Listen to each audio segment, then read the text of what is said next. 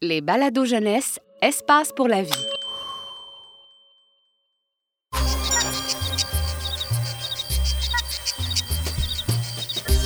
C'est pas parce qu'on est petit qu'on n'a pas de gros soucis.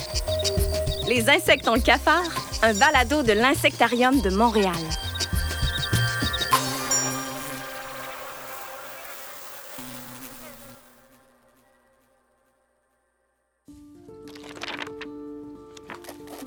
Madame, j'y arriverai pas. Je passerai pas à travers l'été. C'est trop exigeant d'être une abeille domestique. Toutes ces fleurs à butiner en si peu de temps, c'est trop dur. Je suis une incapable. C'est vrai que la vie d'une abeille ouvrière semble très difficile, mais j'aimerais tout de même vous inviter à davantage de bienveillance envers vous-même. Au lieu de dire je suis une incapable, vous pourriez plutôt dire je suis confronté à de merveilleux défis et je mets mon énergie à les surmonter. Et si je dis je suis très bonne? Hmm, de toute beauté. à être une très mauvaise abeille? Est-ce que c'est bienveillant, ça? Hmm, Je dirais que vous êtes encore un peu dur envers vous-même, un peu comme la carapace d'un scarabée. Alors, comme la rivière qui se déverse dans l'océan, dévoilez-moi ce qui coule en vous. C'est que quand j'arrive à la ruche, j'ai toujours moins de nectar dans mon jabot que les autres abeilles.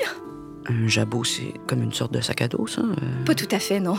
C'est plutôt un organe de mon système digestif, une poche qui sert à entreposer le nectar ou l'eau que j'aspire dans les fleurs. Hmm, de toute beauté. Oh, ce que vous me dites là m'inspire un poème. Qu'il est beau, mon jabot, chuchote l'abeille perchée sur son pavot plein d'eau. Ouais, c'était excellent. Ben, il est peut-être beau, mon jabot, mais il est pas aussi performant que celui des autres abeilles butineuses. Elle, elle ramène toujours autour de 75 mg de nectar à la ruche, presque le poids d'une quinzaine de grains de riz. C'est énorme pour les petites abeilles que nous sommes.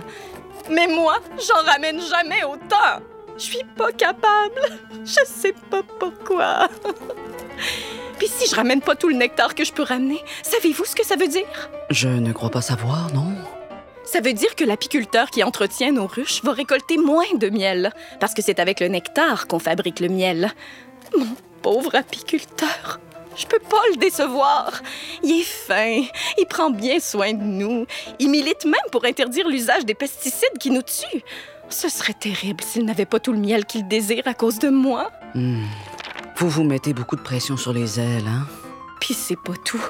Si on n'a pas tout le nectar qu'il faut dans notre ruche, comment voulez-vous qu'on traverse l'hiver? On n'aura pas assez de réserves alimentaires, puis on n'aura pas assez d'énergie pour se réchauffer entre nous, puis, puis, puis, puis on va toutes mourir!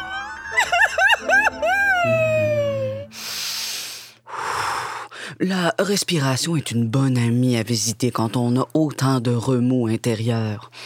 On va essayer ça ensemble, hein? Inspirez. Expirez. Mais j'ai même pas de nez. Mais comme tous les insectes, vous avez le long de votre corps des stigmates. Oui? Et ces petites ouvertures vous permettent d'oxygéner votre corps. Et là, je pense que vous en avez vraiment besoin. Oui, c'est vrai, c'est vrai. Alors, faites entrer l'air par vos stigmates et faites sortir l'air par vos stigmates. Om, om. moi. De toute beauté. Détente, relaxation. On se sent déjà un peu mieux? Tout petit mini peu, oui. Vous savez qu'en tant qu'abeille domestique, votre espèce a développé une vie en collectivité dans laquelle toutes les abeilles coopèrent pour faire fonctionner la colonie. Ah, ah. Alors, même si vous ramenez un petit peu moins de nectar, l'important, c'est de faire votre part. Peut-être. Mais c'est pas tout. Je suis aussi vraiment nulle en trophalaxie. Un de cassé? En trophalaxie. Un échange de nourriture d'un insecte à l'autre. C'est quand je transfère tout le contenu de mon jabot directement dans la bouche d'une autre abeille. Oh, de toute beauté. Oh, ce que vous me dites là m'inspire une chanson rap. Hein?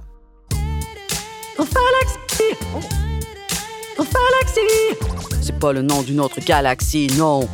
Trophalaxie! Comme du bouche à bouche de bouffe, yo. Trophalaxie!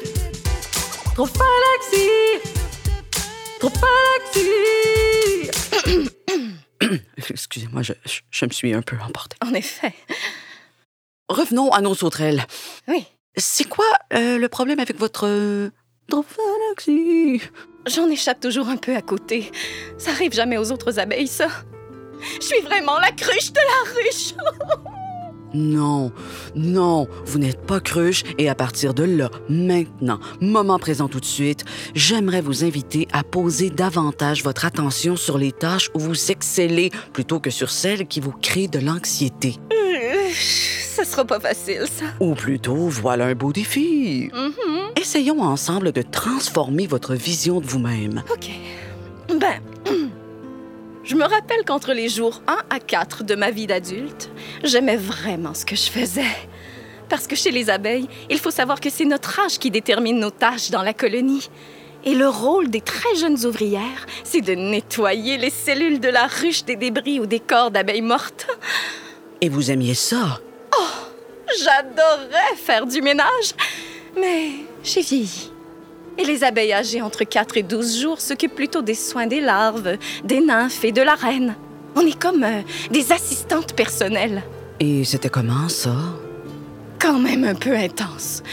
Mais je dirais que c'est après que les choses ont commencé à déraper pour moi. Continuez, je vous écoute. Entre l'âge de 12 à 21 jours, on change encore de rôle. Et là, j'avais plus de 15 tâches à faire. Construction d'alvéoles, entreposage du nectar, ventilation de la ruche, monter la garde, et j'en passe. C'était vraiment éreintant et exigeant. J'avais jamais le temps de tout faire dans la journée. Puis là, tout de suite après, ben, je suis devenue une abeille butineuse. Puis là, ben, j'arrive plus à voir le bout. C'est comme si j'avais plus de jus. Je pense que je suis pas faite pour être abeille. Moi, j'entends surtout qu'un peu de repos ne serait pas un luxe pour vous. Votre vie d'abeille semble très trépidante et demandante. Oh oui. Mais prenez-vous le temps de relaxer et de dormir un peu. Ben en fait, les abeilles ne dorment pas comme les humains, mais plutôt elles se reposent. Notre corps devient tout mou, notre tête se pose au sol, nos antennes arrêtent de bouger. Et normalement, comme toutes les autres abeilles récolteuses, je devrais me reposer la nuit, mais moi, j'y arrive pas. Toute la nuit, j'arrête pas de penser à comment j'ai pas récolté assez de nectar, puis ça m'empêche de trouver le repos.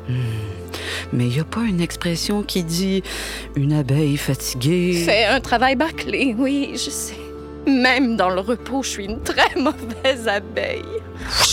On laisse passer la pensée négative. On la laisse pas nous envahir. On respire. Je fais entrer de l'air dans mes stigmates. Je fais sortir de l'air de mes stigmates. Oui, hum, de toute beauté. Oui. Et pour vous aider à mieux vous abandonner dans le repos, j'aimerais pratiquer avec vous une technique spéciale que j'ai inventée. Oh. La mielditation. Ah. Oh. oh, oh, Oui, oui. OK. D'accord. D'abord, videz votre esprit de toute pensée envahissante. Ben plus facile à dire qu'à faire, ça. Euh, euh, je veux dire, euh, beau défi. Ensuite, prenez conscience de vos qualités et de vos atouts. Vous êtes une abeille, Oui. un insecte bénéfique aux humains et tellement efficace pour la pollinisation des végétaux. Oui, c'est vrai. Grâce à vous, l'humain peut récolter du miel depuis la nuit des temps. Oui. Du miel de pommier, du miel de sarrasin, du miel d'acacia, du miel de thym, du miel de pissenlit, du miel de... abeille? Hmm, Elle dort. De toute beauté. Mais que... Quoi? Je suis où? Toujours en ma belle compagnie, abeille. Est-ce que je me suis reposée? Un bon cinq secondes, je dirais. Mais je me sens reposée comme si j'avais fait ça pendant cinq heures. La mielditation semble un outil bénéfique pour vous. Je vous invite fortement à la refaire dans votre ruche pour mieux vous reposer après de grosses journées. Oh oui, tellement.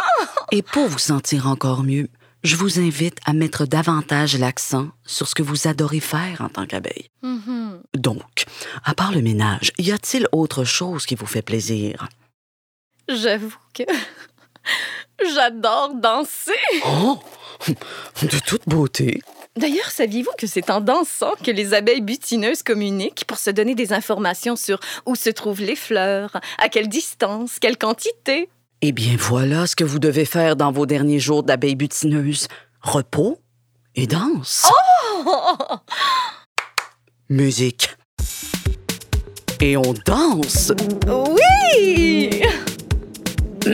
Mais vos mouvements d'abdomen sont spectaculaires. Merci. Et quand je danse en rond comme ça, là, ça veut dire qu'un jardin de fleurs est à moins de 15 mètres. J'ai justement très envie de faire le plein de pollen. On y va? En dansant? Oui, à nous le pollen. Oui! Et le nectar! Et le miel. Oui! Galaxie!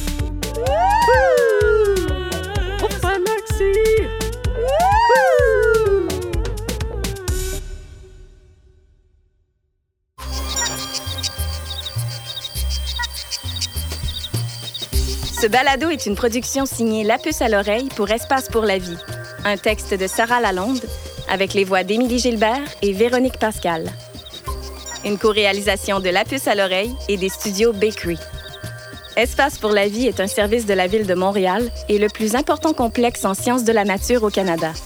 Pour retrouver tous nos balados, rendez-vous sur espacepourlavie.ca.